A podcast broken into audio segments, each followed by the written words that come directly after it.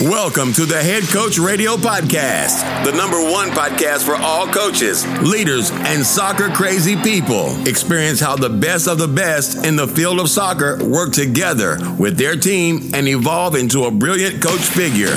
Glenn supports you on your way to the top of the standings. You are born to be great. Turn the floodlights on. It's time for the next big game.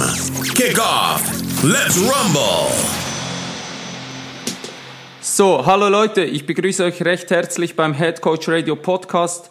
Mein Name ist Glenn und heute bei mir zu Gast ist der Führungsspieler von Hertha Berlin, Fabian Lustenberger. Guten Tag. Für diejenigen unter euch, die Fabian tatsächlich nicht kennen sollten, habe ich mir die Zeit genommen und eine kleine Vorstellung für euch geschrieben. Fabian Lustenberger wurde am 2. Mai 30 Jahre alt. Viel Glück noch einmal an dieser Stelle. Okay. 1995 schnürte er zum ersten Mal seine Fußballschuhe für den SC Nebikon. Jedoch ging es nicht lange und schnell wurde wurde der FC Luzern auf das junge Supertalent aufmerksam. Zuerst lief Fabian regelmäßig für eine Auswahl des FC Luzerns auf, welche als Schaufenster für die besten Fußballer aus der Region diente, ohne die Spieler aus ihrem Heimatverein herauszureißen. Im Jahr 2000 war der definitive Übertritt zum FC Luzern dann schließlich nur noch Formsache und der Edeltechniker durchlief in den kommenden Jahren alle U-Teams als Leistungsträger. Im jungen Alter von 17 Jahren berief FCL-Trainer Chiriakos Forza Lusti, wie er mittlerweile genannt wird, in die erste Mannschaft. Der Mittelfeldstratege benötigte so gut wie keine Anlaufzeit, um sich einen Stammplatz zu erspielen. Doch drehen wir das Rad zurück. Wer gedacht hat, das sei der Höhepunkt von Lustenbergers Karriere, hat sich gewaltig getäuscht. 2007 klopfte der Club aus der deutschen Hauptstadt an, Hertha BSC Berlin. Für 1,5 Millionen wechselte Fabian schließlich in die erste deutsche Bundesliga. Mehr als zehn Jahre zieht Lusti mittlerweile das Hertha-Trikot über. Weit über 200 Ligaspiele, Zweitligameister, direkter Wiederaufstieg bis zur Kapitänsbinde. Spiele unter Ottmar Hitzfeld für die Schweizer Nationalmannschaft und Vize-Europameister mit der U21. Eine unglaubliche Karriere, die im kleinen Nebikon begann und noch lange nicht zu Ende ist. Mittlerweile ist Lusti glücklicher, verheirateter und stolzer dreifacher Familienvater. Es ist mir eine Ehre, meinen ehemaligen Teamkollegen heute bei mir im Podcast begrüßen zu dürfen. Also kurz gesagt, herzlich willkommen, Fabian Lustenberger. Guten Tag, Glenn, hallo. Ähm, zuerst einmal, Lucy, ist das dein erster Podcast? Ähm, Podcast, ja. Ich hatte letztens ein, ein, auch ein Skype-Interview äh, okay. mit, ähm, mit einer Schweizer, ähm, also einer Schweizer Internetseite. Ähm, ich glaube, ich weiß nicht mehr genau den Namen, ehrlich gesagt. Ähm, aber äh, sonst ist es das erste Mal, sonst sind die Interviews meistens halt wirklich face-to-face -face oder halt ähm, zueinander oder per Telefon, aber so per äh, Skype oder Videokonferenz ist relativ neu. Okay. Ähm, konsumierst du selbst Podcasts? Nee, nicht so. Nein. Also okay. eher weniger. Wenn dann eher lesen und, und, und ähm, weniger, weniger Podcasts, ehrlich gesagt. Ich habe auch nicht so, noch nicht so die Podcasts gefunden, wo ich sage, da interessiere ich mich extrem für und bin ich extrem, ähm, ja, ähm, engagiert dran oder, oder, oder ähm, halt, hat mich äh, in den Bann gezogen, sage ich mal. Deswegen ist eher noch Lesen, altmodisches Lesen eher noch angesagt. Ähm, was liest du zurzeit? Ähm, Zurzeit ähm, wenig. So, also ich habe ich hab vor kurzem ein Buch zu Ende gelesen, ähm, wo es um die digitale Erschöpfung geht, beziehungsweise darum ging, ähm, wie kriege ich mein Leben wieder in den Griff okay. von dem ganzen Handykonsum und dem ganzen ähm, ja, Social Media Konsum. Ähm, habe ich letztens ein Buch gelesen, das war das letzte Buch, das habe ich ja vor kurzem zu Ende gelesen und seitdem nichts Neues angefangen. Aber sonst, ähm, ja, lesen, dann halt äh, so ein bisschen im Internet rumstöbern, das immer mal wieder. Wie heißt das Buch? Eben, ich glaube, digitale Erschöpfung, ähm, okay, wie, ich, okay. wie ich sozusagen, wie ich mein Leben wieder in den Griff kriege oder wie ich durch die, wie ich mein, ja, mein Leben wieder zurückerhalte, so ein bisschen weg von dem ganzen Handy und ganzen. Ähm, cool, cool, ja. Mega ja, interessantes Thema. Dem ganzen Zeug. ähm, was würde dich für Podcasts interessieren? Auch eher in diese Richtung? So Persönlichkeitsentwicklung, so. Ähm, in erster Linie Fußball, glaube ich. Okay. Einfach, weil es halt wirklich okay. der Beruf ist und das Hobby und, und alles zusammen ist. Deswegen schon im ersten Sinne Fußball, wobei eben so Sachen, ähm, wo, wo man, glaube ich, auch ein bisschen was daraus lernen kann, ein bisschen ähm, ja, ein bisschen Lebensschule auch vielleicht mitkriegt und gewisse Sachen vielleicht da wieder in ein anderes Licht rückt, denke ich, sind immer sehr, sehr interessant und können einem auch, auch persönlich helfen. Deshalb ist es Zeit, dass ich das starte in diese Richtung. Genau. ähm, gut, lass uns ähm, kurz mal am Anfang einen Blick auf die Tabelle werfen. Mit Hertha steht ihr auf Platz 10. Wie ist so dein Saisonfazit vor dem letzten Spieltag? Ähm, mein persönliches Fazit ist durchaus positiv. Ähm, wir haben zwar ähm, sowohl im Pokal, aber als auch in der Europa League nicht so das erreicht, was wir eigentlich erreichen wollten und hätten auch erreichen können.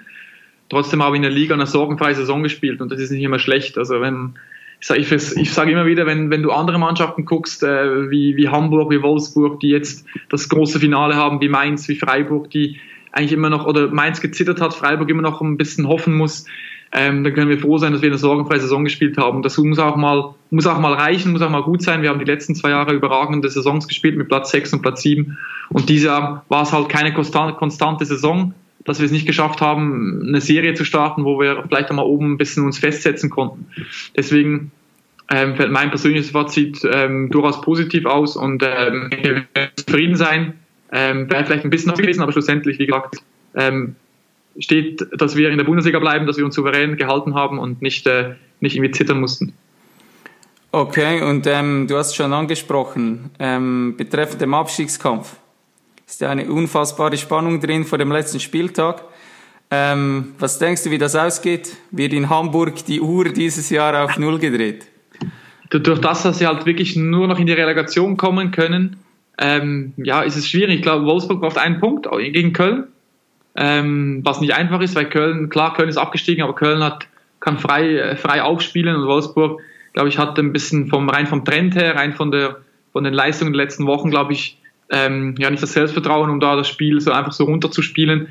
Und Hamburg ist unter Zugzwang. Wir haben gegen Gladbach zu Hause. Gladbach muss auch noch gewinnen, um die Chancen für die Europa League aufrechtzuerhalten. Also von dem her äh, sehr, sehr spannend. Ähm, ich will keine Prognose abgeben und ich bin, wie gesagt, in erster Linie froh, dass wir nicht da unten drin stecken und am letzten Spieltag dass noch um alles oder nichts geht. Ja, ja. Ähm, lass uns ein bisschen persönlicher über dich sprechen. Ähm, du hast 2007 den Schritt in die Bundesliga gewagt. War das für dich dazu mal ein schwieriger Entscheid?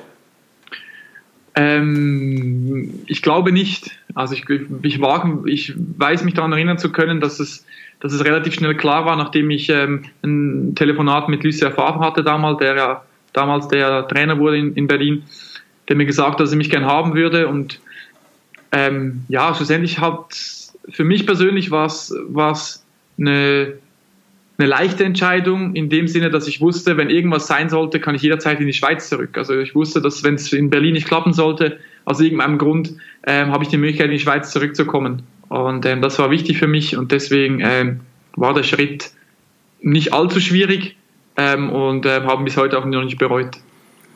Okay, ähm, hattest du zu dieser Zeit einen Berater? Ja.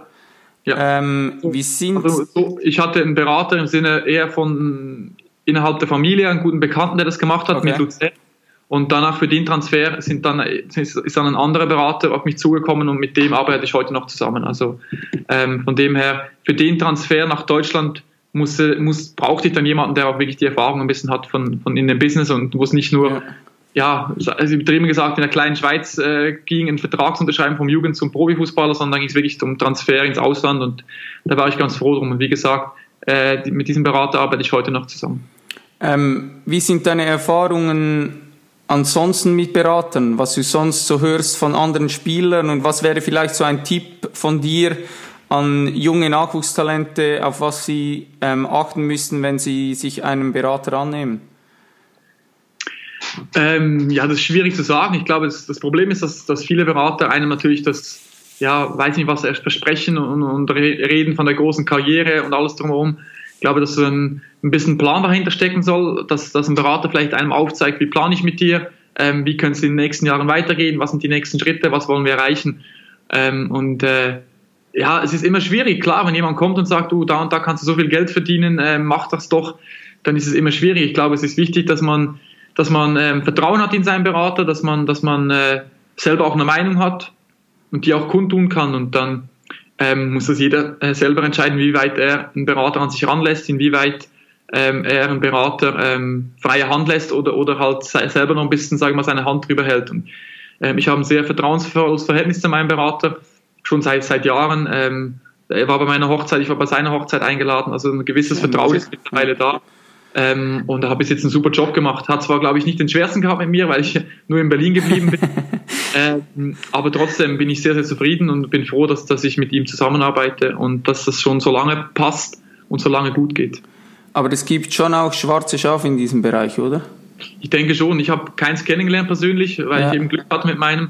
Aber ich gehe schon davon aus, dass es, ähm, ja, dass es klar schwarze Schafe gibt. Das gibt es, glaube ich, in jeder Branche, ja. in jedem Berufs, äh, in jeder Berufsrichtung gibt es das. Und ähm, deswegen ähm, glaube ich, ist es wichtig, dass ein Spieler das Vertrauen hat in seinen Berater und, und, und dass er einfach auch merkt, okay, der Berater interessiert sich für einen, der will nicht nur das schnelle Geld oder die Transfer und die, die, die Provision einsacken, sondern der kümmert sich darum, auch wenn außerhalb vom Fußball mal irgendwas ansteht, weil ja, Probleme können überall entstehen, sei es mit Familie, sei es mit ähm, ja, mit Verletzungen oder alles mit Versicherungen, alles so drumherum. Ich glaube, das ist wichtig, dass man da jemanden hat, der, der ein bisschen so das, das Gesamtpaket auch anbietet. Ähm, gab es bei deinem Wechsel dazu mal sicher auch Stimmen, die dir von einem Wechsel abgeraten haben, nehme ich mal an. Mhm. Ähm, gibt es für dich deiner Meinung nach so den perfekten Zeitpunkt für einen Wechsel ins Ausland? Ähm, oder denkst du, es gibt auch den Zeitpunkt, wo du sagst, hey, es ist zu früh für einen Wechsel? Ähm, ja, ich denke schon, dass es einen Zeitpunkt gibt, also sowohl den perfekten als auch den, den zu frühen, aber das ist meistens, meistens erst im Nachhinein, das ist das Problem. Also ich glaube, du kannst, bei mir jetzt auch niemand erwarten, dass ich zehn Jahre jetzt hier oder elf Jahre fast in Berlin bin ähm, und mich so entwickle. Also es gab schon Stimmen, ähm, jetzt nicht direkt aus dem Umfeld, also nicht direkt aus meinem Umfeld. Die einzige Problem hatte war meine Mama ein bisschen am Anfang, die so ein bisschen Angst hatte, dass ich vom kleinen Dorf mit 2000 Einwohnern in eine Wohnstadt wechsle, alleine. Das war so, glaube ich, das größte Problem von, von privat. Aber ähm, sonst, ähm, ja, muss ich, ähm, denke ich auch wieder, ist der Berater auch wieder ein bisschen gefragt, dass er einem das Gefühl gibt, okay, mach das, ähm, da stehst du dahinter, das ist ein guter Verein, der will dich. Und bei mir war es das, der Hauptgrund war, dass Lucien Favre hier war und, und, mir wirklich gesagt hat, er möchte mich, hat mich in der Schweiz gesehen, er weiß, wie ich spiele und äh, er will mich haben. Und das ist immer so ein Zeichen, dass wenn der Trainer persönlich mit dir redet und mich haben will, ist natürlich immer besser, als wenn irgendwie ein Scout sagt, okay, der ist gut und den holen wir jetzt mal und der Trainer, sage ich mal, eigentlich mhm. mal kennt. Und das ist dann ein bisschen problematisch manchmal. Deswegen ähm, ja, war es bei mir der richtige Entscheid und der richtige, der richtige Schritt damals. Mit welchen Problemen hattest du zu kämpfen bei deiner Ankunft in Berlin? Musstest du dich als kleiner Schweizer vielleicht mehr beweisen als andere Spieler, vielleicht die innerhalb der Bundesliga gewechselt haben? Ähm, vielleicht, vielleicht, aber ich glaube, dass das entscheidend ist, und das habe ich eigentlich vom, vom ersten Tag an gesagt, und ich bin auch froh, dass ich das immer so, so formuliert habe, das Entscheidende ist, dass du Leistung auf den Platz bringst. Und wenn du Leistung auf den Platz bringst, dann ist es egal, ob du der kleine Schweizer bist, der große Nationalspieler aus Deutschland oder irgendwo aus Südamerika kommst, sondern die Entscheidung ist Leistung auf dem Platz. Ähm, was, äh, ja, wie, wie zeigst du dich? Wie, wie bist du in der Kabine? Bist du, bist du als 19-Jähriger hast schon eine große Klappe und meinst, du machst einen Maxen und meinst da irgendwie eine großen, den lauter lautesten in der Kabine zu sein? Ähm, das war ich nicht. Ich habe gut gearbeitet. Ich habe im ersten Jahr 24 Spiele gemacht in der Bundesliga, in meinem ersten Jahr mit 19. Ähm, damit ich, konnte ich sehr, sehr zufrieden sein und habe Leistung gezeigt. Und dann ist die Anerkennung automatisch da von den älteren Spielern. Aber ganz klar ist auch, dass ich, als ich kam, ich glaube, von den Mitspielern kannte mich keiner. Ähm, also ich wage es zu behaupten, dass mich keiner kannte, weil ich einer in der Schweiz gespielt habe und die Schweizer Liga in Deutschland natürlich nicht, nicht so den höchsten Stellenwert hat, sage ich jetzt mal. Ähm, du hast so die Demut von jungen Spielern angesprochen. Denkst du, das hat sich verändert? es ist lustig, dass du das fragst. Ich hatte letztens ein Zeitungsinterview und dann habe ich genau das gesagt, dass das der, der größte Unterschied zu früher ist, dass sich die jungen Spieler verändert haben, dass die jungen Spieler, ja, ist nicht mehr gleich. Ich habe letztens ein Zitat von Stefan Kiesling auch gelesen, wo er sagt, ja, habe ich auch gelesen. dass äh, eben 17-Jährige, er musste früher Schuhe putzen und im Mannschaftsbus das Essen bringen für die älteren Spieler und heutzutage ähm, sag, noch, sag noch, was sonst passiert wäre. Er hat eine, hätte eine gesteuert. Wenn er es nicht gemacht hätte. Ja, genau. äh, musst du die auffordern, Bälle zum Platz zu tragen. Also ein bisschen übertrieben. Es ist ein bisschen übertrieben formuliert von ihm, aber grundsätzlich ist es, ist es so ein bisschen ähm, die Richtung, die, es eingeschlagen hat. Ich denke, das hat aber nichts an sich mit dem Fußball zu tun, sondern ich glaube, in unserer Gesellschaft allgemein sind die Jungen einfach auch schon weiter, schon reifer, schon ähm, also jetzt wieder auf, zurück zum Fußball verdienen als in jungen Jahren schon extrem viel Geld zum Teil. Und ja, dann ist es manchmal vielleicht auch ein bisschen schwierig, die, die Bodenhaftung zu halten. Und dann ist es, denke ich, wichtig, ein gutes Umfeld zu haben. Und dann sind wir wieder beim Thema Berater. Es ist natürlich auch wichtig, dass ein Berater dann vielleicht da ist und sagt, du Junge, du verdienst zwar jetzt gutes Geld, aber halt mal den Ball flach, arbeite fleißig und gib Gas und dann den Rest verdienst du dir dann durch, durch Leistung auf dem Platz, die, die Anerkennung und alles drumherum und nicht durch einen guten Vertrag oder durch eine große Klappe. Ähm, wenn du den deutschen Fußball mit dem Schweizer Fußball vergleichst, wo siehst du die größten Unterschiede?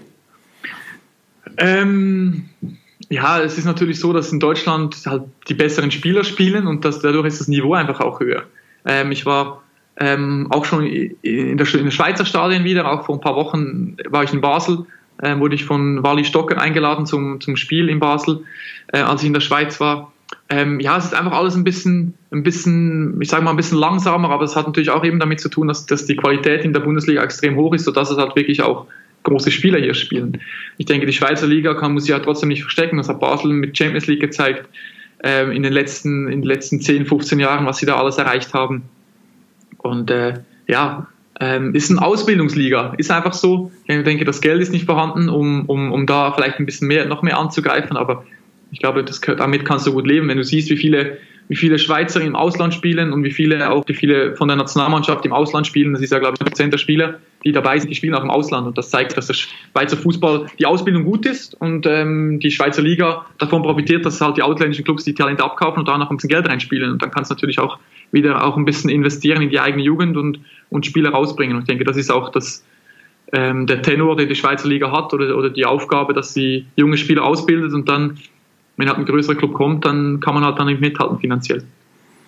Ähm, wie siehst du den Unterschied ähm, der Presse, wenn du das mit der oh. Schweiz vergleichst? Und was waren vielleicht so deine größten Learnings, die du gemacht hast jetzt in Deutschland ähm, mit der Presse, wo du vielleicht auch einem jungen Spieler mitgeben kannst, so irgendwie ein paar Tipps, auf was du mittlerweile achtest? Nie die Presse zu sich nach Hause einladen, wie ich es gemacht habe damals am Anfang. Ähm, das würde ich, nie, würde ich nie mehr machen. Ähm, allgemein würde ich ähm, Warum? Sachen. Ja, weil ich glaube, die Presse hat nichts zu suchen in deiner Wohnung. Privat, äh, deine Privatsache, dein, dein Privatheiligtum und dann hat die Presse normalerweise nichts zu suchen. Ich war jung damals, ich habe das Gefühl gehabt, das machen alle.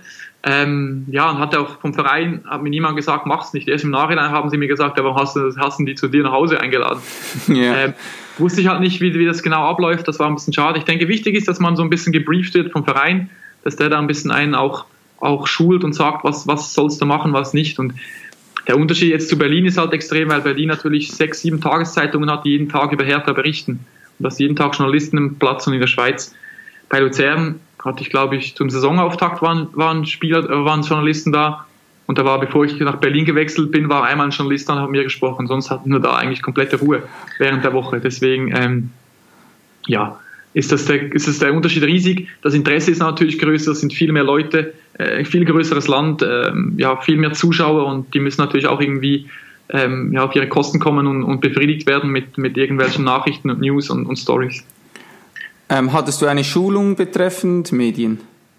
Ähm, so vom ich, Verein aus? Ja, nicht direkt. Also damals, als sie kamen, noch nicht. Das kam erst so zwei, drei Jahre später, gab es dann vor Beginn der Saison immer so eine kleine so eine kleine Runde, wo der Pressechef so ein bisschen erklärt hat, wo wir so eine Mappe gekriegt haben, wo, wo dann auch die, die, die, die Fotos der Journalisten drin waren, wie die aussehen, wie die heißen, die Handynummern, damit man die abspeichern kann und nicht rangehen muss, wenn sie anrufen. Das war ganz gut. ähm, und äh, ja, deswegen ähm, haben, wir das, haben wir das dann erst so, sage ich mal, nach zwei, drei Jahren kam dann die erste Mal, wo es ein bisschen eine kleine Schulung gab dazu äh, vor der ganzen Mannschaft. Und als ich damals nach Berlin kam, 2007, da war das eigentlich noch, noch kein Thema, da hat man das so ein bisschen übertrieben gesagt schleifen oder, oder laufen lassen. Okay. Ähm, wenn wir schon im Vergleichen sind vom Schweizer Fußball zum Deutschen, ähm, wie unterscheidet sich eine Vorbereitungsphase? Ihr besucht ja mit Hertha jeweils ein, wie ein Lauftrainingslager, oder? Ja, wir sind ähm, immer eine Woche, also ich glaube, wir sind ein paar Tage in Berlin nach dem, nach dem Start, danach geht es ins Lauftrainingslager, das sind meistens so fünf, sechs Tage und dann ist halt äh, dreimal am Tag Training, das heißt Morgenlauf 7.30 Uhr, ähm, 10.30 Uhr auf dem Platz mit dem Ball und nachmittags hat ein Fitnesstrainer immer eine komplette Einheit und dann ist halt irgendwelche ja, läuferischen Sachen. Deine Lieblingsphase? Immer, ja, ja, also ich muss sagen, das Gute ist ja, man verflucht den Fitnesstrainer, wenn man dann auch fit ist in der Saison, wenn man merkt, okay, man, man, man, man kann nochmal einen drauf und dann, dann denkt man, okay, es hat sich gelohnt, aber im ersten Moment hat man natürlich einen Hass auf den und der weiß das aber auch und da muss er auch durch in der Vorbereitung, dass man mal ein bisschen verflucht wird. Ähm, aber das ist der, Und in, der Schweiz muss ich sagen, ich hatte nur eine Vorbereitung in der Schweiz eigentlich mitgemacht oder anderthalb vielleicht. Und deswegen ist es ein bisschen schwierig, das zu, zu sagen. Und das Problem ist in der Schweiz auch, dass du eine, eine sehr kurze Sommerpause hast. Also wir haben dieses Jahr knapp, äh, knapp sechs Wochen Ferien. Ähm, das tut richtig gut und dann kannst du wirklich von null anfangen und, und, und haben auch eine lange Vorbereitung, haben glaube ich sechs Wochen Vorbereitung. Das ist halt, wenn du nicht den Stress hast, gleich alles reinzukloppen, ist das eigentlich ganz, ganz gut. Und ich denke, das ist so der große Unterschied. Wie die Intensität, muss ich sagen, kann ich mich nicht so, so mehr so genau daran erinnern, wie es damals in, in Luzern war, weil es ja doch schon ein paar Jahre her. Ähm, kannst du, wenn du Urlaub hast, auch mal komplett abschalten und dich gehen lassen oder achtest du darauf, dass du dort immer eine gewisse Grundkondition behältst und die jeweils immer vorhanden ist? Ja, wir kriegen einen Trainingsplan. Also grundsätzlich ist es so, dass, dass wir einen Trainingsplan kriegen, dass ab dem und dem Datum geht es dann los und dann heißt es, okay, an dem Tag so und so viel laufen, ist genau alles beschrieben, wie und wie viel und wie schnell man läuft. Ähm, und, aber vorher ist ganz klar, ist, ist Urlaub. Also dann bin ich der Letzte, der irgendwas macht, muss ich ehrlich zugeben, dann genieße ich die Zeit meiner Familie dann genieße ich die Tage, die kompletten Tage mal frei. Ähm, und wenn es dann losgeht, dann, dann, dann mache ich das. Und ich habe im letzten Jahr gemerkt, dass es gut tut, wenn du es machst.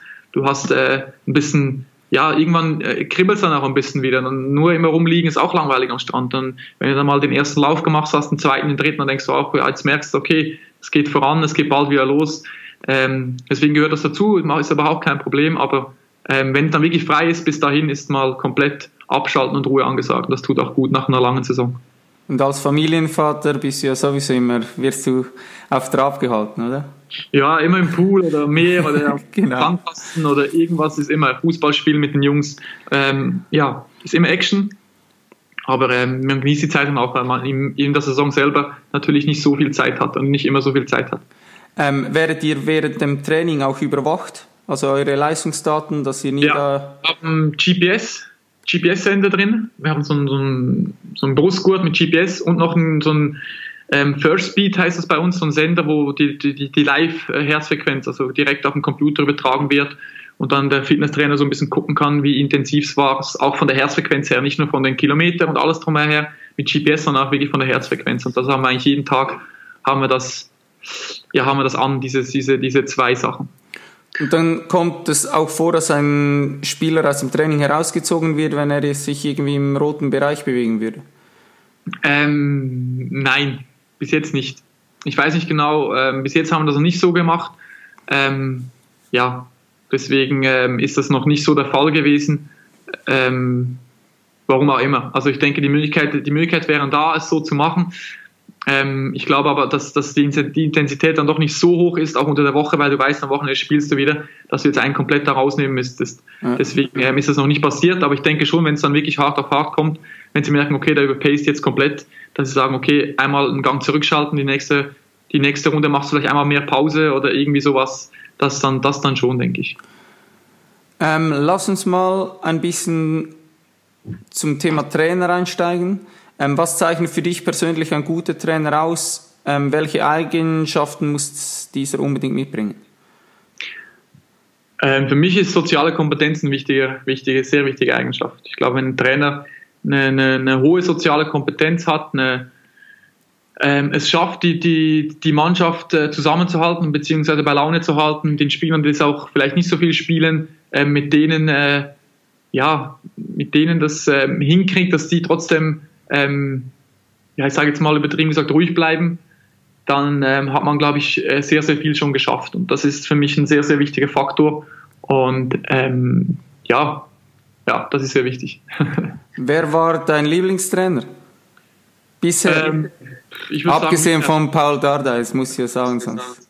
Ähm, äh, für mich war Lucien Favre der Beste. Weil okay. äh, ich glaube, äh, in der Zeit, sei es bei uns, sei es bei, oder man sieht es dann auch, dass er einfach ein guter Trainer ist, hat Gladbach weitergebracht, hat Nizza weitergebracht, er hat uns weitergebracht, hat jeden Spieler besser gemacht, sei es, ein, sei es mich als jungen Spieler, sei es ein gestandener Nationalspieler, die wir damals auch hatten, er hat alle irgendwie ein bisschen besser gemacht. Und ähm, das zeichnet ihn aus. Und das hat er in der nächsten Station auch bewiesen. Deswegen finde ich, ähm, ist er bis jetzt der beste Trainer, den ich hatte. Ist interessant, dass du das sagst. Ich habe immer gesagt, wenn ich bei einem Trainer jemals ein Praktikum machen könnte, ich würde Lucien Favre wählen. Einfach ja. weil ähm, genau das, was du angesprochen hast, dass er es geschafft hat, aus mehreren Vereinen wirklich so eine Handschrift reinzubekommen, die du weit suchen musst bei ja. einem anderen Trainer. Und ich denke auch eben das, was du vorhin angesprochen hast mit der Sozialkompetenz, wenn man ihn sprechen hört, ist wirklich ein Mensch, der auch das Herz wahrscheinlich am rechten Fleck hat. Ja, denke ich auch. Also wir haben nur gute Erfahrungen gemacht mit ihm, definitiv. Ähm, was war das Verrückteste, was ein Trainer jemals in der Kabine gemacht hat? Du musst auch keine Namen nennen. Boah, Verrückteste. Ja, also laut wurden sie alle irgendwie mal. ähm, ja, und dann wurde natürlich entweder gegen gegen die, die Flip, den Flipchart geschlagen, gegen eine Kiste getreten, ähm, Stifter umgeschmissen. Ähm, aber also jetzt wirklich was, wo du sagst, da ist irgendwie was passiert oder das, ähm, da ist irgendwie, ah, hat er jemanden gepackt oder so, das ist noch nicht passiert. Also von dem es, her. Es kann auch was sein, das vor dem Spiel war. Zum Beispiel so motivationstechnisch. Boah, also wirklich, ich muss ehrlich sagen, ich glaube, richtig verrücktes. Nicht? Nee, wirklich, wo ich sagen muss, boah, das bleibt mir in Erinnerung habe ich jetzt auf die, auf die Schnelle eigentlich nichts im Kopf, nein. Okay. Ähm, lass uns doch mal zu dir kommen, persönlich als Spieler. Ähm, ich durfte dich als Teamkollege erleben, äh, mit dir zusammen auf dem Platz stehen. Was mich immer an dir fasziniert hat, war deine unglaubliche Lockerheit, die du immer mitgebracht hast. Du warst immer für ein Späßchen zu haben und hast für gute Stimmung ähm, im Team gesorgt. Äh, Mhm. Ich hatte immer das Gefühl, dass es für dich im übertragenen Sinne keinen großen Unterschied gemacht hat, ob du mit dem FC Luzern gegen Basel gespielt hast oder ob du mit deinen Freunden auf dem Fußballplatz irgendwie in der Freizeit gekickt hast. Ähm, wie hast du das geschafft, immer so locker zu bleiben? Und war vielleicht auch genau diese Lockerheit dein Schlüssel zum Erfolg? Ähm, ja, vielleicht ist immer schwierig zu sagen. Ähm, grundsätzlich ist es so, dass ich ähm, dass ich gerne zum Training fahre und dass ich ähm, gerne auch ein bisschen, wie sagt man auf, auf, auf, auf oh, wie sagt man das? Mit Hochdeutsch, glaube ich, Flausel im Kopf habe oder immer mal wieder einen Spruch. Ich bin gerne einer, der Sprüche macht. Also ich, ich, ich teile mal gerne aus. Ich kann aber auch einstecken. Also wenn einer das Gefühl hat, der muss mir einen Spruch eindrücken, dann kann er das machen, dann kriegt er aber auch einen Konter. Deswegen, ähm, ja, ist das so, gehört das für mich dazu, dass es ein bisschen locker ist, dass vor allem in der Kabine ähm, auch ein bisschen weg vom, oder vor dem Training, wenn wir noch, wir haben auch jetzt im Spielen vor dem Training immer zwei Kontakte zum Beispiel so, und wenn es dann halt, der halt drei, drei Fehler hat, da kriegt er halt einen Nackenklatscher von, von allen. Und das sind halt so Sachen, wo du ein bisschen provozierst, noch einen Spruch fallen lässt und vielleicht mal einen ein bisschen ankackst, einen schlechten Ball spielst, der dann verliert. Ähm, Mache ich gerne. Und ähm, ich glaube, es gehört dazu einfach auch zu, zu meinem Naturell, dass ich ähm, ein auf, aufgeweckter und, und, und lustiger Zeitgenosse bin ähm, und immer einen Späße mache. Und ob das jetzt der, der ausschlaggebende Punkt war, weiß ich nicht. Ich denke, es hilft schon, wenn man ein bisschen locker ist und nicht zu verkrampft ist und nicht den, den extremen Tunnelblick hat. Also ich denke, ähm, es ist wichtig, auch ein bisschen ähm, über den Tellerrand rauszuschauen und nicht nur zu schauen, jetzt muss ich ähm, heute im Training so und so trainieren, damit ich am Wochenende gut spiele und dieses, dieses ganze Psychozeug, dieser ganze Aberglaube, den ich früher mal hatte, die ich, das ich dann irgendwann abgelegt habe, das versuche ich wirklich so ein bisschen wegzulassen und dann, ähm, dann klappt das. Bei mir hat es gut geklappt. Ähm, bei anderen heißt es dann, okay, sie sind zu locker. Also ich hatte das noch nie gehört, dass ich zu locker bin. Nur, dass ich mal zu viel lache, habe ich mal, habe ich mir sagen lassen müssen. Aber ähm, sonst, äh, wenn es nur das ist, glaube ich, dann äh, ist es ja nicht allzu schlimm. Auf jeden Fall. Aber dann hilft dir eigentlich so diese Lockerheit, um auch mit ähm, Druck umzugehen und auch Druck zu verarbeiten. Ähm, vielleicht ja. Es ist, es ist immer, das ist immer so, das ist so ein Thema, wo ich mir selber auch immer ein bisschen Gedanken mache. Ähm, wie viel ist das jetzt gespielt von dir, von mir selber?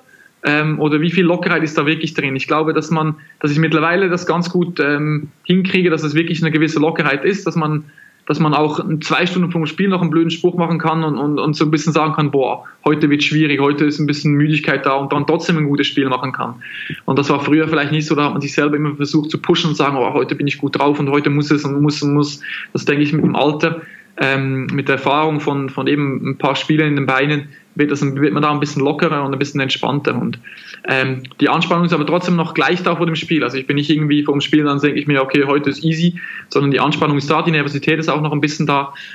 Ähm, ja, und es ist, ähm, es ist immer wieder, es ist immer wieder ähm, ja auch eine, eine Aufgabe oder eine Motivation, heute wieder gute Leistung abzuliefern, weil es ist schwierig, Woche für Woche Top-Leistung abzurufen, das ist einfach extrem schwierig, aber daran werden wir schlussendlich gemessen und das versuche ich halt dann auch jede Woche, mich im Training so zu, zu, zu ähm, einzustellen, beziehungsweise so vorzubereiten, dass ich am Wochenende auch bereit bin. Und mal geht das besser, mal geht das weniger gut. Aber jetzt so ein Geheimrezept. Also ich habe nicht das Gefühl, ich muss am Mittwoch gut trainieren, damit ich am Samstag gut spiele. Ich kann auch am Mittwoch scheiße, am Donnerstag scheiße, am Freitag ordentlich trainieren und am Samstag ein gutes Spiel abliefern. Das ist so, was sich ein bisschen geändert hat bei mir persönlich in den letzten mhm. zwei, drei, vielleicht vier Jahren.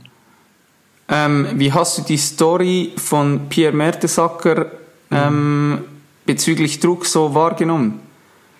Kannst ähm, du das nachvollziehen? ich habe das ganze Interview leider nicht gelesen, noch nicht. Ich muss mir das irgendwie mal, mal, mal runterladen oder irgendwie mal drauf kommen, das Ganze zu lesen. Ähm, was ich, ich finde es ein überragendes, also die Kernaussagen, die ich gelesen habe, dass, dass er froh war, dass es vorbei war, finde ich absolut verständlich, weil ähm, die Kernaussage war meiner Meinung nach, was ich gehört habe, es hat einen Druck gegeben, er hat scheiße, sich scheiße gefühlt vom Match, hätte kotzen können, er hatte Durchfall, alles, aber wenn er auf dem Platz stand, hat, hat er Leistung gezeigt und versucht Leistung zu zeigen und darum geht's. Und jeder Mensch ist verschieden, jeder, jeder geht vor dem Spiel ähm, ja, anders mit Druck um. Also ja, ich habe auch Spieler kennengelernt, die auf dem Platz die größten äh, Drecksäuer waren und, und, und die größten, ähm, ja, ich übertrieben gesagt, Arschlöcher waren, aber vor dem Spiel haben sie, waren sie nervös ohne Ende und haben haben da wirklich dann auf dem Platz gesessen, waren richtig nervös. Auf dem Platz hast du nicht angemerkt, weil sie dann die Selbstsicherheit hatten, das Adrenalin alles da war. Also von dem her kann ich ihn sehr, sehr gut nachvollziehen und ich finde es gut, dass er das gemacht hat und ich kann aber nicht nachvollziehen, dass dann gewisse Leute kommen und sagen, ja, der verdient da Millionen und er soll sie nicht so haben und er hat eine schöne Karriere gehabt und so, dann soll er aufhören, hat er nicht so lange spielen sollen, das finde ich, das finde ich Schwachsinn. Ja. Ähm, grundsätzlich bist du aber immer noch, auch heute innerhalb vom Team, so ein Stimmungsmacher und immer für ein kleines Fest zu haben. Ähm, so nebenbei, du kennst sicher noch die Nicht-Abstiegsparty, die wir gefeiert haben in der U21. Mit äh, Zigarren und Bier in der Kabine drin. Ähm, Jonas Bernet hat es ja sogar noch gefilmt. Kann sein. Ähm, an, dieser Stelle, an dieser Stelle mache ich einen Aufruf. Ähm, Joni, falls du das hörst und die Videos hast, lass die mir einmal zukommen. Bitte. Ähm, dann landet Fabian auf der Bild-Titelseite. Ja, wahrscheinlich. wahrscheinlich, das kann sein. Nein, aber grundsätzlich bist du immer noch so ein Typ, der für ein kleines Fest zu haben ist? Ähm, ja, wenn es passt, wenn es Feste zu feiern gibt, wenn es einen Anlass gibt, dann ja. Sonst ähm, überlasse ich das gerne mal den Jüngeren, die gerne da ein bisschen um die Häuser ziehen und, und ähm, festmachen. Also ich muss nicht unbedingt mehr eben irgendwie weiß was im Club gehen und feiern. Ich kann auch gerne was ordentlich, was schönes essen gehen mit ein paar Freunden, ein Glas Wein trinken und das ganz entspannt den Abend ausklingen lassen. Ähm, weil äh, ich weiß, am nächsten Tag stehen drei Kinder wieder auf der Matte und, äh, und wollen, wollen ihrem Papa auch ein bisschen was haben von ihrem Papa. Deswegen ähm, ist es dann meistens so, dass man dann ein bisschen das Ganze ein bisschen ruhiger angehen lässt. Aber wie gesagt, wenn mal wirklich ein Fest ansteht, wenn mal die Möglichkeit besteht, auch ein bisschen die Sau rauszulassen, dann bin ich der Erste oder bin ich der Letzte, der, der da nicht mitmacht. Ähm, du hast es bereits angesprochen. Ich habe es auch schon im Intro erwähnt. Du bist mittlerweile dreifacher Familienvater und ähm, glücklich verheiratet.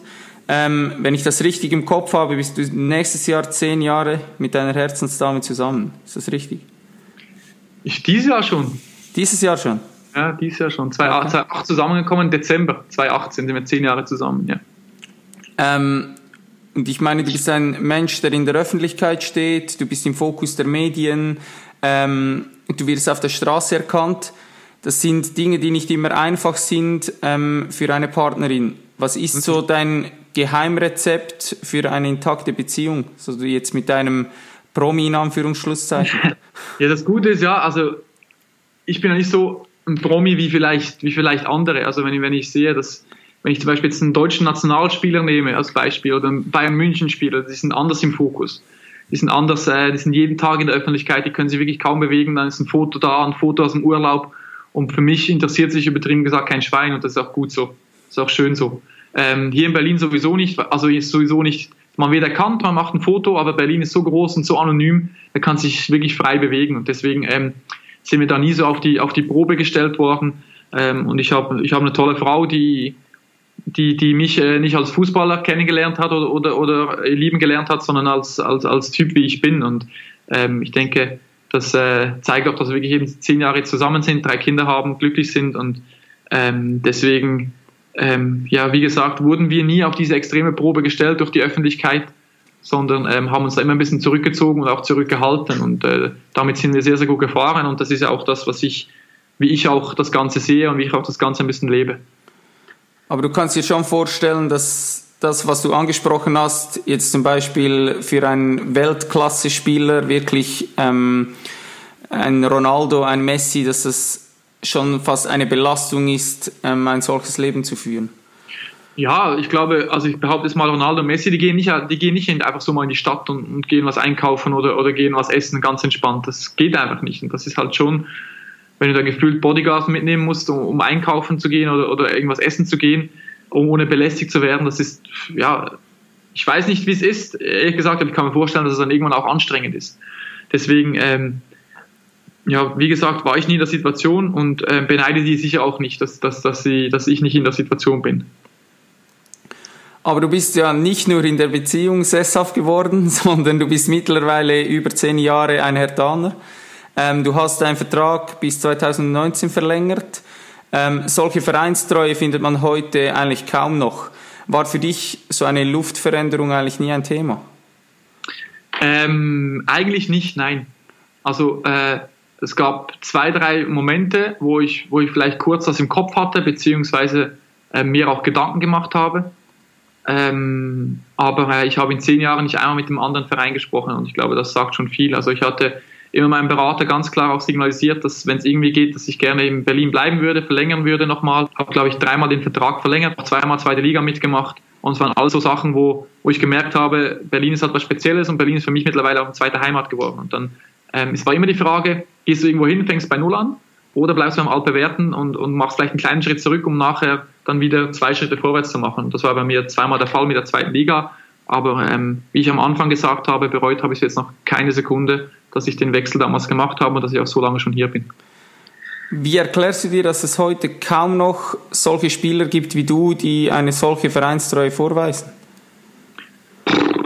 Also ich sage mal so, wenn ich jetzt das, das Supertalent gewesen wäre und irgendwie ein größerer Verein angeklopft hätte, dann hätte ich vielleicht auch gesagt, okay, den, den, den Weg mache ich oder das versuche ich. Ähm, ähm, aber das war bei mir halt nie der Fall.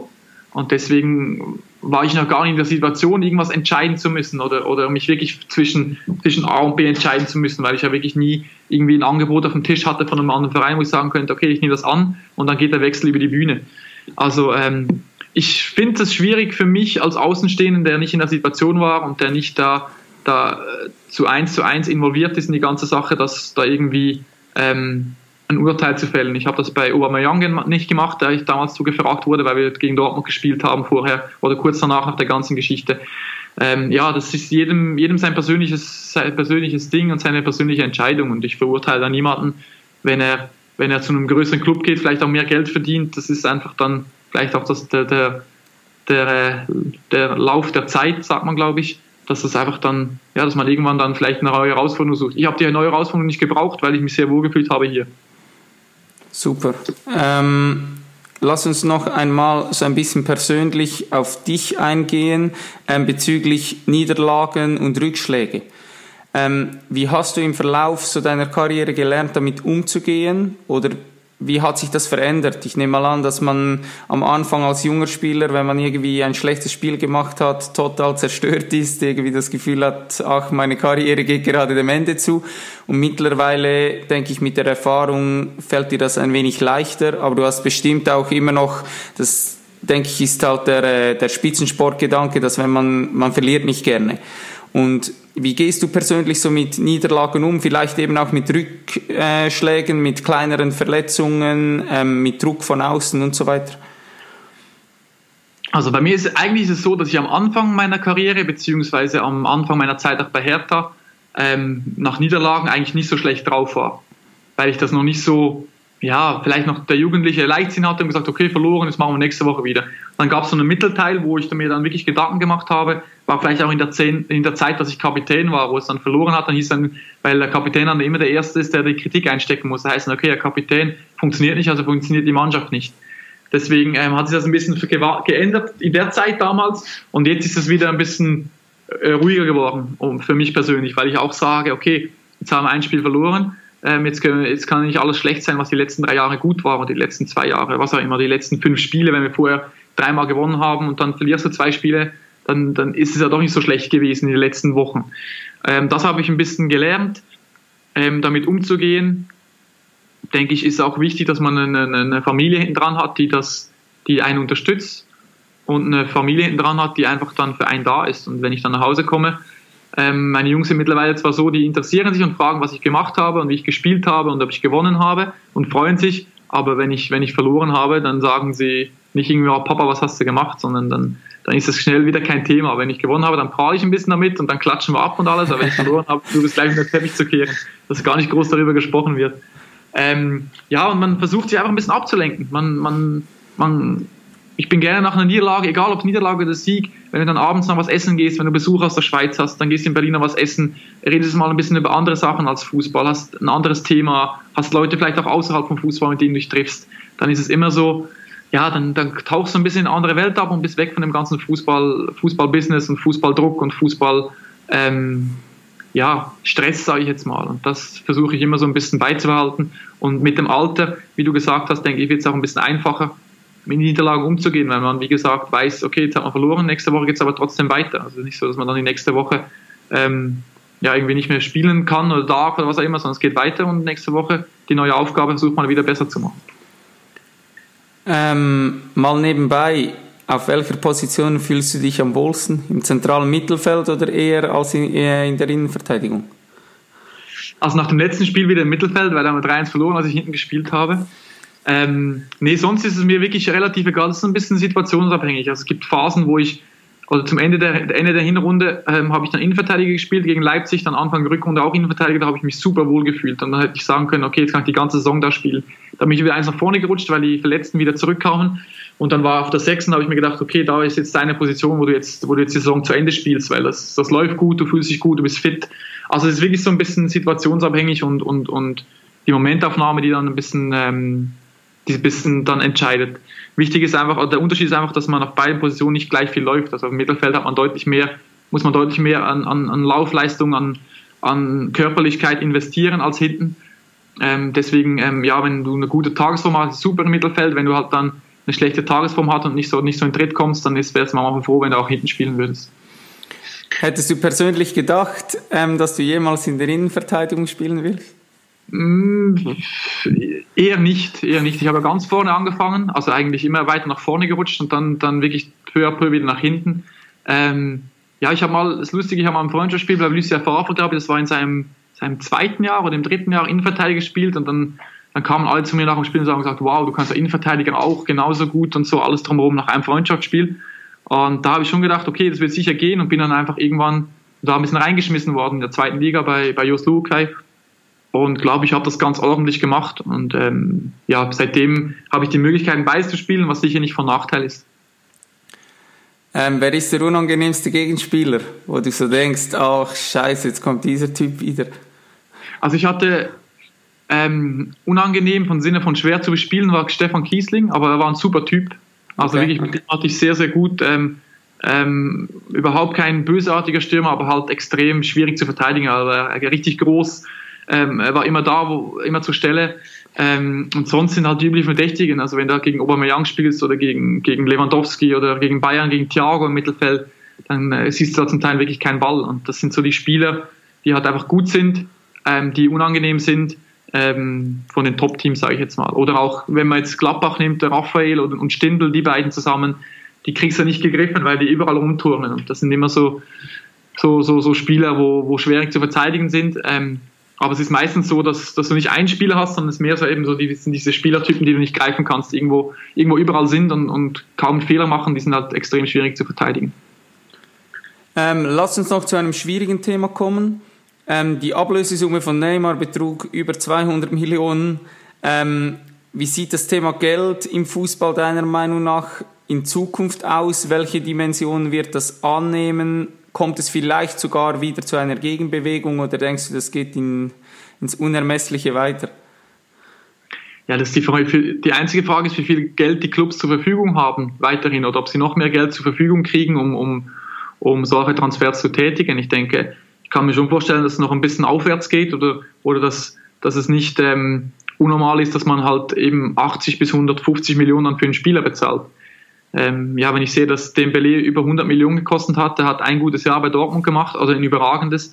Aber ob, ob das gleich rechtfertigt, dass einer über 100 Millionen kostet, äh, war ich jetzt mal zu bezweifeln. Ich weiß nicht, ob Neymar 200 Millionen wert ist. Also hat übertrieben gesagt, der Cristiano Ronaldo mit seiner Statistik nur 90 gekostet.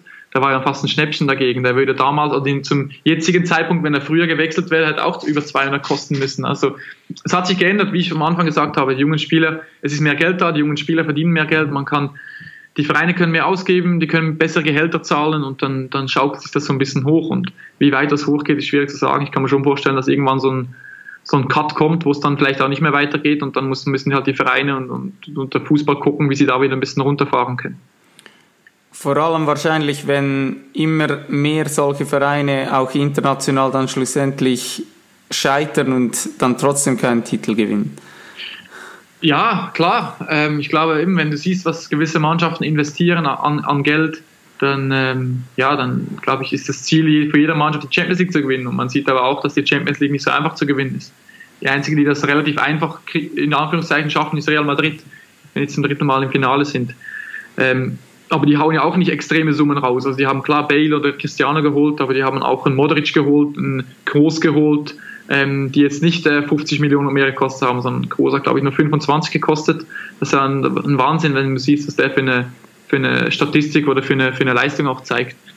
Deswegen muss man es auch schlau machen, man muss die richtigen Spieler holen und halt, halt ein teurer Spieler garantierte keine, garantierte keine Tore und keine Erfolge. Das ist einfach so. Es muss die und dann ähm, ja, siehst du auch mit einer, mit einer geilen Mannschaft, mit einem ähm, Team Spirit, dass sie da Manchester City weghauen und, und so ins, ins Finale weg, äh, durchmarschieren. Also es ist da sehr, sehr vieles möglich. Auch so, auch ohne allzu viel Geld. Gut, jetzt kommen wir noch zu einem Thema, jetzt bin ich gespannt auf deine Meinung. Ähm, wie wird der Frauenfußball in Deutschland wahrgenommen? Vielleicht auch ähm, in Bezug auf das Finanzielle. Ähm, wie ist der ganze Stellenwert in Deutschland vom Frauenfußball? Ich glaube, der, Schweiz, der Frauenfußball in Deutschland hat einen größeren Stellenwert als der Frauenfußball in der Schweiz. Das ist so, ich kenne den Frauenfußball Definitiv, ja. nicht ähm, verfolgst ein bisschen über FC Luzern, wo du ja aktiv bist, ähm, kriegst ein bisschen mit, aber ähm, ich glaube, die Schweiz, also wenn du siehst, dass du halt jedes Länderspiel der deutschen Nationalmannschaft, der Frauennationalmannschaft wird live im, im ZDF oder ARD übertragen. Also ähm, die ganzen WMs und alles drumherum wird übertragen. Also eine gewisse, ein gewisses Interesse ist da, sei es der Eurosport zeigt die Champions League der Frauen und, und alles so Sachen ähm, zeigt schon, dass, glaube ich, der deutsche, der deutsche Markt ähm, sowohl bei den Männern als auch bei den Frauen einfach größer ist ähm, denke dass da auch ähm, ja, dass man da auch als Profi relativ gut oder ordentlich leben kann, wenn man einen gewissen Namen hat und eine gewisse Leistung zeigt. Man sieht auch, dass viele Schweizer in Deutschland spielen, also viele Schweizerinnen meine ich natürlich, mittlerweile auch in Deutschland spielen und ähm, ja, der Stellenwert hat einen hohen im Sinne von, dass dass die letzte WM oder die letzte WM, glaube ich, der Deutschen oder EM nicht gut war. Und da haben sie den Trainer mal, sag ich mal, rausgeschmissen oder die Trainerin rausgeschmissen. Das ist, denkt man auch, okay, Frauenfußball, verlierst du ein Turnier, ist ja egal, geht's einfach weiter. Aber ich glaube, der Stellenwert in Deutschland ist schon so hoch, dass sie sagen, okay, sie wollen erfolgreich sein, sie wollen Titel gewinnen. Und ähm, deswegen ähm, ja, ist, der, ist der dementsprechend ähm, im Vergleich vielleicht eben Schweiz Männer, Männer und Frauen, Frauen ist vielleicht ein bisschen vergleichbar, dass die Unterschiede einfach, einfach da sind. Ähm, ja, also ähm, man nimmt schon wahr und man wird schon relativ gut informiert über den Frauenfußball in, in Deutschland. Jetzt wird ja die Schweizer Nationalmannschaftstrainerin wird in Deutschland Trainerin. Hast du das, das mitbekommen? Das habe ich gelesen, ja. Okay. Ich, ähm, ich habe auch eine Spielerin bei mir, die jetzt ähm, zu Frankfurt wechselt in die Bundesliga. Wenn mhm. du jetzt so ganz neutral ihr einen Tipp geben müsstest, so aus deiner Erfahrung ähm, für die Ankunft in Deutschland, auf was muss sie sich gefasst machen? Was wird ganz anders sein als vielleicht in der Schweiz? Ich weiß es halt nicht, wie der, wie, dann der, wie, der, wie der Frauenfußball tickt oder wie da die ganzen Mechanismen sind und wie, da, wie man da in der Mannschaft aufgenommen wird, ob es da auch, sage ich mal, Stars gibt, die, die halt unantastbar sind, das ist halt schwierig zu sagen. Ähm, ja, ich hatte damals, wie gesagt, ich bin als kleiner Schweizer hin und habe hab Leistung gezeigt und das hat sich dann ausgezahlt im Nachhinein. Und dass ich bin ruhig geblieben, habe meine, habe trainiert, habe gespielt und habe hab versucht, der Mannschaft zu helfen und, und das ist mir relativ gut gelungen im ersten Jahr und dann war ein gewisser Respekt automatisch da. Deswegen ähm, ist es ja, ist es schwierig, äh, da irgendwelche Tipps zu geben, weil wirklich, ich glaube, der Frauenfußball halt einfach auch ein bisschen, bisschen anders tickt, beziehungsweise die Mechanismen mir nicht so geläufig sind. Aber kurz gesagt, am Ende des Tages zählt die Leistung. Ja, das ist, finde ich immer, oder war für mich immer so das, das Credo und, und das, wie gesagt, das habe ich auch immer, das heißt von den, von den Medien, wenn ich gefragt wurde und alles drumherum, habe ich immer gesagt, ähm, den Respekt oder die Anerkennung holst du nicht durch eine große Klappe, sondern durch Leistung. Wenn du die bringst, dann denken die Leute, oh, das ist ein guter Junge, der arbeitet, der spielt gut und dann kann sich auch so, sage ich mal, ein bisschen hocharbeiten. So habe ich es ja auch gemacht. Ähm, ich bin ja auch, wurde glaube ich nach sechs oder sieben Jahren Kapitän. Also hat es auch ein bisschen gedauert, bis, bis ich dann Kapitän wurde. Ich wurde nicht nach dem zweiten Jahr dann schon gewählt. Von dem her, ähm, ja, ist das, ist das äh, wichtig, dass man, dass man ruhig bleibt und sein, seine Leistung zeigt und sich selber auch ein bisschen treu bleibt und nicht da irgendwie sich verstellt, weil man denkt, okay, jetzt ist man in der Bundesliga und man ist was Besseres. Ähm, lass uns noch ein paar Jahre persönlich bei dir zurückspringen. Ähm, kannst du den Zuhörern einmal erzählen, wie deine Ausbildung zum Kaufmann in Verbindung mit dem Spitzensport abgelaufen ist? Kannst du dich ja. überhaupt erinnern? Ja, ja, sehr gut sogar, weil es eine extrem anstrengende Zeit war. Ähm, ich habe ich habe eine ganz normale ähm, kaufmännische Ausbildung gemacht. Also ich habe nicht irgendwie, ich bin in die Sport, Sportschule gegangen von der siebten bis zur neunten Klasse in Kriens. Das war damals ein neues Projekt. Wir waren auch die ersten Schüler da. Ähm, bin aber nachher ähm, in eine ganz normale Ausbildung. Also bin zweimal, zur Woche, zweimal in der Woche zur Schule, die ersten zwei Jahre, glaube ich, waren das. Ähm, und habe halt abends immer trainiert. Das war damals U18 und U21, glaube ich. Ähm, und im letzten, letzten Lehrjahr kam ich dann zuerst zu den Profis hoch. Und dann ähm, ja, war es dann nicht mehr so viel möglich mit Trainieren tagsüber und alles drumherum. Und dann habe ich, ähm, konnte ich mit meinem Arbeitgeber, dem Kantonsspital Luzern, machen ein bisschen Werbung jetzt, ähm, wirklich sehr, sehr viel Glück gehabt, weil ich konnte, ich konnte mein Arbeitspensum auf 80 Prozent reduzieren, ein bisschen weniger, ähm, weniger arbeiten, sage ich jetzt mal, und mehr Zeit für Trainings und bin dann morgens um sechs aus dem Haus und zum Teil abends um zehn nach Hause gekommen im letzten Jahr. Also wirklich viel auch individuell trainiert, abends mit einem Fitnesstrainer, wenn ich mit der Mannschaft nicht trainieren konnte. Und ähm, habe das, das, das eine Jahr durchgezogen. Und es war anstrengend. Aber wie gesagt, ich hatte Unterstützung von zu Hause, ich hatte Unterstützung von meinem Arbeitgeber. Da haben wir irgendwann gesagt, du musst einfach irgendwie durchkommen durch die Prüfungen. Dann, dann ist der Rest ist uns eigentlich übertrieben gesagt egal. Also ob du dann mal ein paar Minusstunden hast, dann, dann das kriegen wir schon geregelt aber ähm, versuche einfach durchzukommen und, und, und die Ausbildung zu, fer zu fertig zu machen. Das habe ich geschafft. Ich habe meinen Abschluss bestanden und ähm, bin ein bisschen stolz darauf, auf diese Zeit zurückzublicken, weil, wie gesagt, es sehr, sehr anstrengend war und habe mich dann darauf eingestellt, okay, jetzt fange ich bei Luzern, endlich Profi, nur Fußball, ähm, habe dann die Vorbereitung angefangen und irgendwann kam der Anruf aus Berlin und dann bin ich hier gelandet. Also ging das extrem schnell dann. Denkst du, es ist heute kaum noch möglich, ähm, eine Profikarriere einzuschlagen, wenn man keine Möglichkeit findet, um auch am Tag trainieren zu können und auch genügend Zeit hat, um zu regenerieren? Ich denke schon, dass es schwierig wird. Ich glaube, damals war es noch ein bisschen anders. Ähm, ja, ich hatte auch mit Chiriakos Forza einen Trainer, der da, ja, dem, wo ich, ich habe trotzdem immer gespielt. Also ich habe in der Schweiz in meinem ersten Jahr, glaube ich, 31 Spiele gemacht. Ähm, und äh, ja, habe dann wirklich zum Teil nur zweimal die Woche mit der Mannschaft trainiert, aber er hat halt hat mich übertrieben gesagt gebraucht. Ich habe auch da Leistung gezeigt und da kam er, dann hat er mich immer wieder eingesetzt. Und ähm, ja, ich denke schon, dass es heutzutage schwieriger ist, weil das, das, das Pensum ist größer, die Trainingsintensität ist höher, die Spielintensität ist höher, ähm, die, die Spieler sind besser. Und wenn du dann halt nicht mitkommst und, und pro Woche zwei oder drei Trainings verpasst, ja, dann sagt der Trainer auch, okay, ich, ich lasse die spielen, die mit der Mannschaft trainieren und die jeden Tag da sind. Und ich hatte das Glück, dass das bei mir nicht so extrem der Fall war und ich da ähm, extrem gefördert wurde von Chiriakos Forza. Ähm, war dir persönlich der Abschluss wichtig oder waren vor allem die Eltern bei dir, ähm, die hinter dir standen und sagten, hey, äh, Fabian, du musst unbedingt einen Abschluss machen oder hast du dort schon, hat dir das eingeleuchtet, dass es sinnvoll sein könnte, mit deinem Abschluss ins Ausland zu wechseln? Ach so, jetzt vom, ach so, mit dem, ja, Ausbildung. Ähm, ja, grundsätzlich war es, glaube ich, eine, eine, meine Entscheidung. Also ich behaupte jetzt mal, wenn ich gesagt hätte, ich kann nicht mehr, ich, es geht nicht mehr, ich schaff's nicht, dann wären meine Eltern die Letzten gewesen, die mich da gesagt haben, okay, dann gehst du nicht mehr Fußball spielen und machst die Ausbildung zu Ende. Das glaube ich nicht. Ähm, aber ähm, ja, es war so eine, vielleicht auch eine kleine Challenge, die ich mir selber dann auferlegt habe, zu sagen, okay, ähm, jetzt, jetzt ziehst du das durch, du, du schaffst es, die die, die Lehre abzuschließen, erfolgreich abzuschließen und danach hast du wirklich hast du was in der Tasche und kannst dich auf Fußball konzentrieren und kannst Fußballer machen.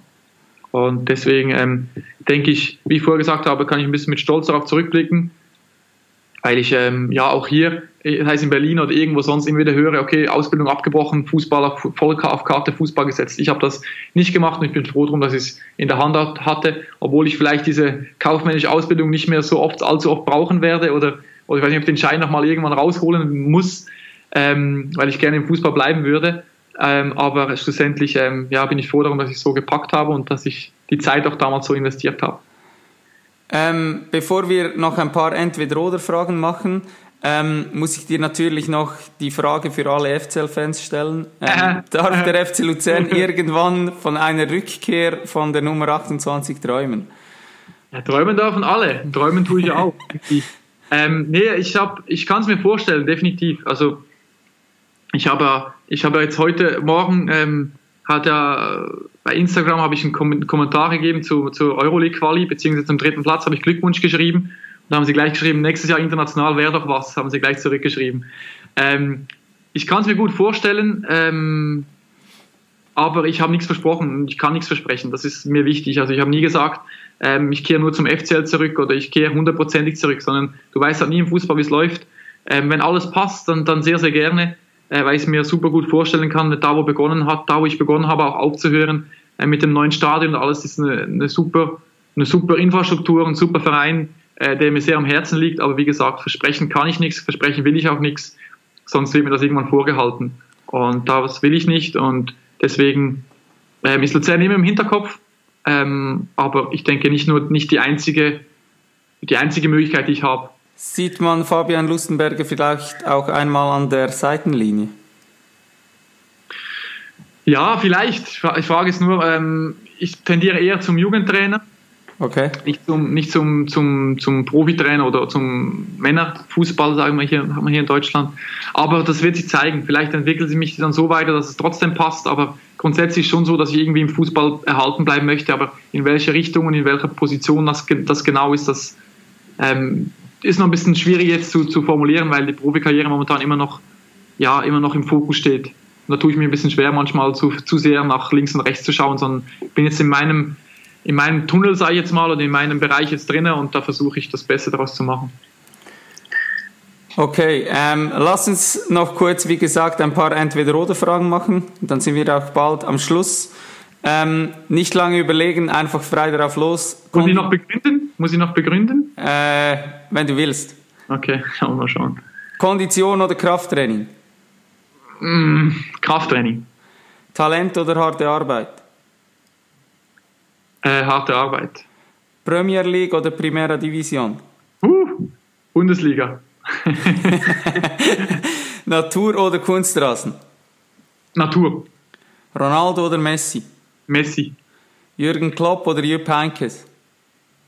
Ich denke Klopp. Adidas oder Nike? Nike. Buch oder Film? Film. Hast du einen Filmtipp? Ähm, aktuell?